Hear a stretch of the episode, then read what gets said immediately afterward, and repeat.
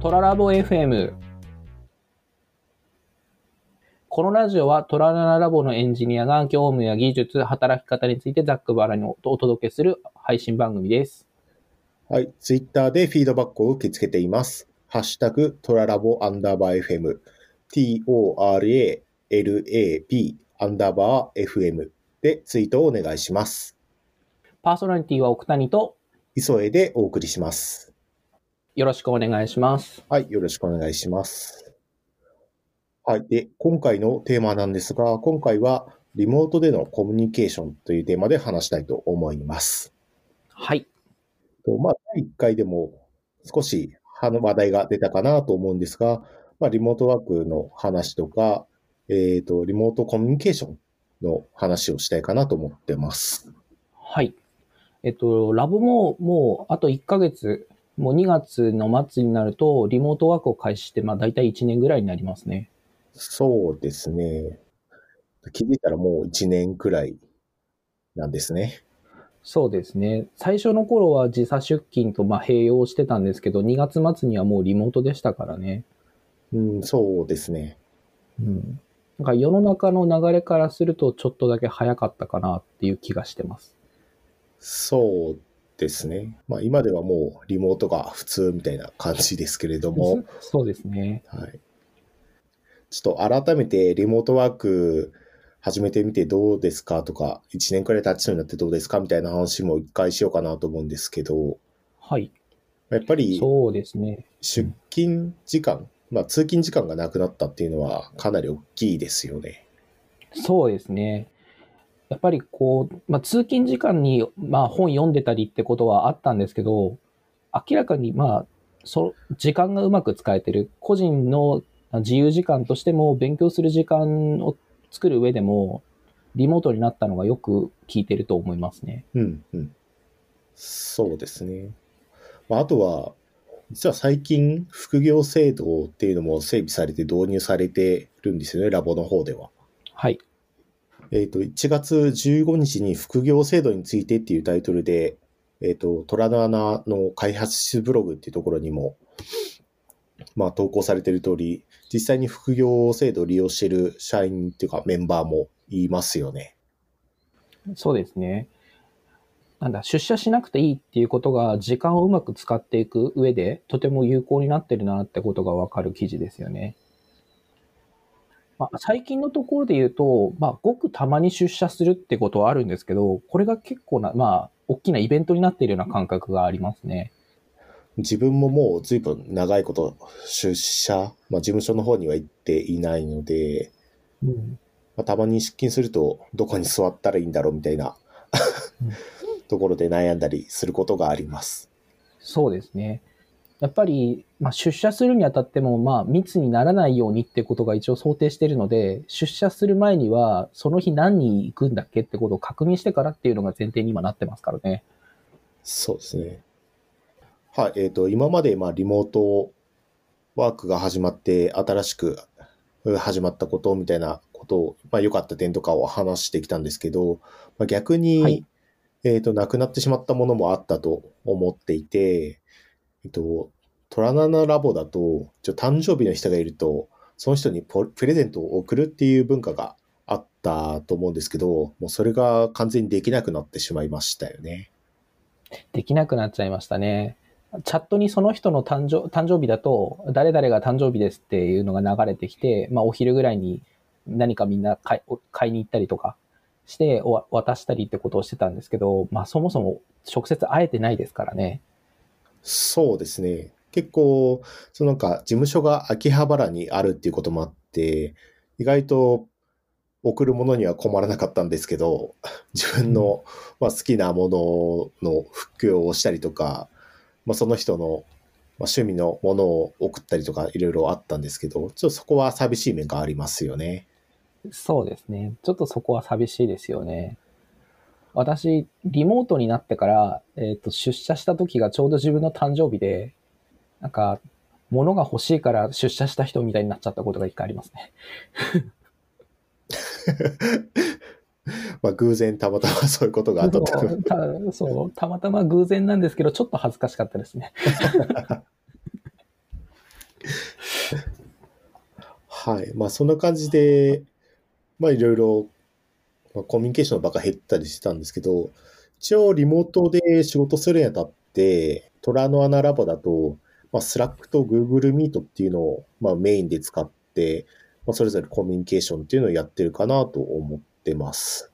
はい。で、いつも毎朝、えー、朝礼というか朝会のようなことをやってるんですけど、それはまあ基本的には Google Meet を使って、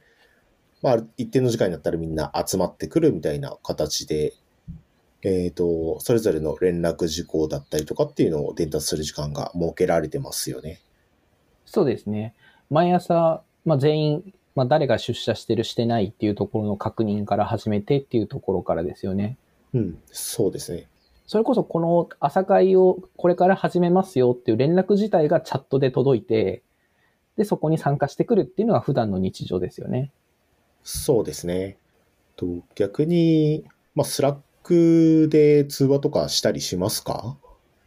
Slack で通話は使っ、あ、一回だけありますね。えっと、 Meet のトラブルがあった時だけ使っていて、それ以外は基本的に、こう、コミュニケーション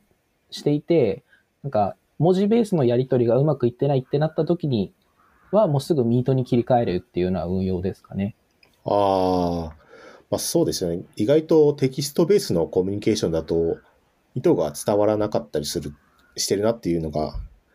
まあ、わかる時があるので、その時はすぐにその音声ベースのやり取りっていうことは、えー、通販チーム側でもやってますね。うんうんはい、同じ資料を見て、あの、喋ってしまった方が早いなっていう時にはもう早めに切り替えるっていうような動きかなと思います。そうですね。一応なんか通販側のチームも、もう同じ話題について一定回数以上のやり取りやったら通話しましょうっていうことになってます。あ、もうそういう回数で大体そういうやる方針が決まってるんですね。そうですね。新規側だと特に方針はないですけど、ちょっとあれ引っかかったかなと思ったらすぐ切り替えるような感じですかね。そうですね。まあ、方針決まってるんですけど、まあ、最近はもうみんな慣れてきたのか、そのなんか、規定回数に行く前に、もう通話していいですか？みたいな形で、 Slack でやり取りしてやってます。あとは、通販側のチームは結構 Slack での通話使いますね。あ、そうなんですね。はい。ちょっと Google の Meet だと URL の準備とか必要なので、やり取りしてる時に、そのまま Slack 通話いいですか？みたいな形で、 Slack でそのまま通話を始めることが結構ありますね。あ、そうなんですね。チーム間でそこに差があったのは初めて認識しました。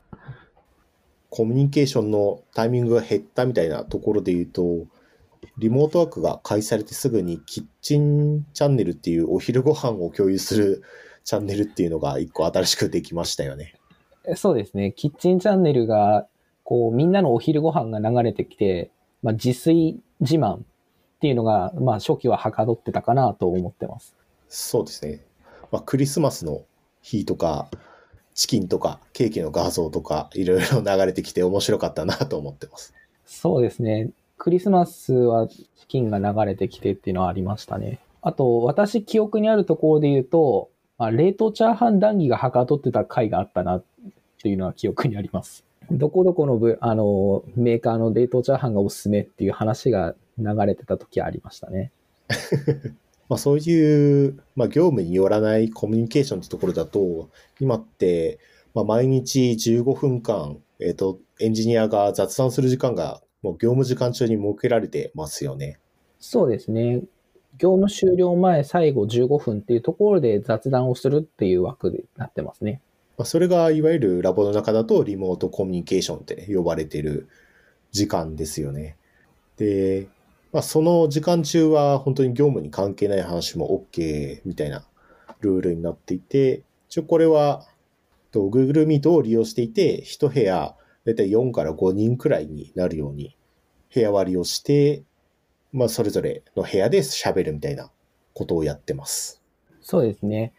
やっぱり人によってはどうしてもあの作業と時間がぶつかってしまってるので、まあ人が1人しかいない、2人しかいないみたいな部屋があれば、まあ別な部屋に移動するみたいな感じの運用ですね。あとは部屋の分割のところとしては、まあ、固定した部屋じゃなくて、まあ、名前を書いたスプレッドシートがあって、毎日それをランダムにあの選択して、またそれも Slack の方に、どの、えっ、と、ミートに入ってくださいって通知が出るように今なってますよね。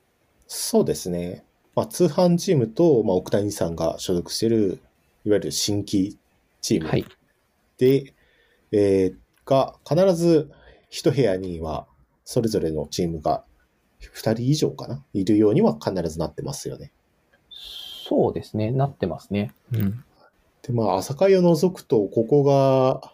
意外と唯一の接点だったりしますよね。その通販チームと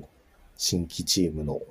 そうですね。朝会、そうですね。朝会と、まあ、夕方のところとですかね。まあ、あと、たまに、あの、新しく入社された方がいたりすると、まあ、ランチで、えっ、と、ミートをすることもあるので、まあ、そこを除くと、ほぼそこだけですかね。と、リモートコミュニケーション中になんか、どんな話題とか話してますか？そうですね。まあ、天気の話とか、まあ、あとはミートの背景ですかね。あとは、まあ、趣味の話として、まあ、ゲームとかアニメの話をしていたり、まああとはみんな、えっ、と、結果として仕事の話をしてるってことがありますかね。うん。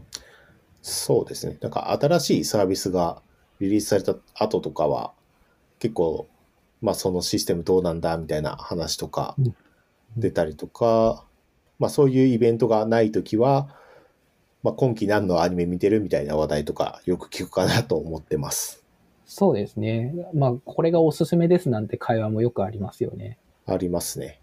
リモートコミュニケーション開始当初だと、ちょうど去年の4月ぐらいだったと思うんですが、やっぱりこう、あえて雑談をしましょうって会を始めるにあたって、最初だけみんなちょっと気恥ずかしいところがあったのか、最初何話そうかみたいな雰囲気がありましたよね。そうですね。なんか、なんだかんだ言って、出社してる時でさえ、その、顔合わせて15分雑談してるかっていうと、そう、毎日はなかったりするじゃないですか。はい。なので、その強制的に時間枠を取ってコミュニケーションするっていうのは、ちょっと最初は慣れなかったですよね。うん、そうですね。ただ、今となって考えると、やっぱりこう、あんまり外出もしにくいっていう環境で、まあ、下手をしたら1週間家から出ないなんてこともまあ可能ではあるじゃないですか。はい。で、まあ、その中で、まあ、ちゃんと、あの、雑談なりのところで喋る時間取るっていうのは、まあ、健全であるなっていうふうに感じてますね。そうですね。まあ、これは、あの、新しく入社された方も割とすぐ参加しているので、そういう意味で、まあ、顔合わせにもなったりとか、いろんな意味があると思うので、まあ今後も継続してやっていくんだろうなとは思ってます。そうですね。特にリモートになって、なんだろう、皆さんの新しく入ってきた人が、人、人となり、メンバーの人となりが分かりにくいってところはあるあったから、あるのかなと思うんですが、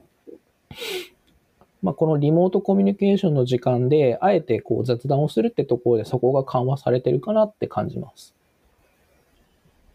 それでは第4回のはここまでにしたいと思います。はい、今回は、えっ、と、リモートでのコミュニケーションというテーマで、まあ、それぞれ話してきました。そうですね。リモートワークがやってることっていうのが日常になっていて、まあ基本はチャットでコミュニケーションを図っていて、チャットで意図が伝わらないことがあったりすれば、ケースバイケースでウェブ会議を活用しているってことでした。で、まあ、コミュニケーション全体的な不足って面は、リモートコミュニケーションという積極的にコミュニケーションをする時間を確保して、まあ、それぞれメンバー間のコミュニケーションを取るっていう施策を実施していました。もしトラナラボについて興味を持っていただけたら、概要欄にトラナラボの公式ウェブ URL を記載しているのでアクセスしてみてください。ツイッターでフィードバックを受け付けています。ハッシュタグトララボアンダーバー FM、シャープ TORALAB アンダーバー FM でツイートをお願いします。それではさようなら、また来週。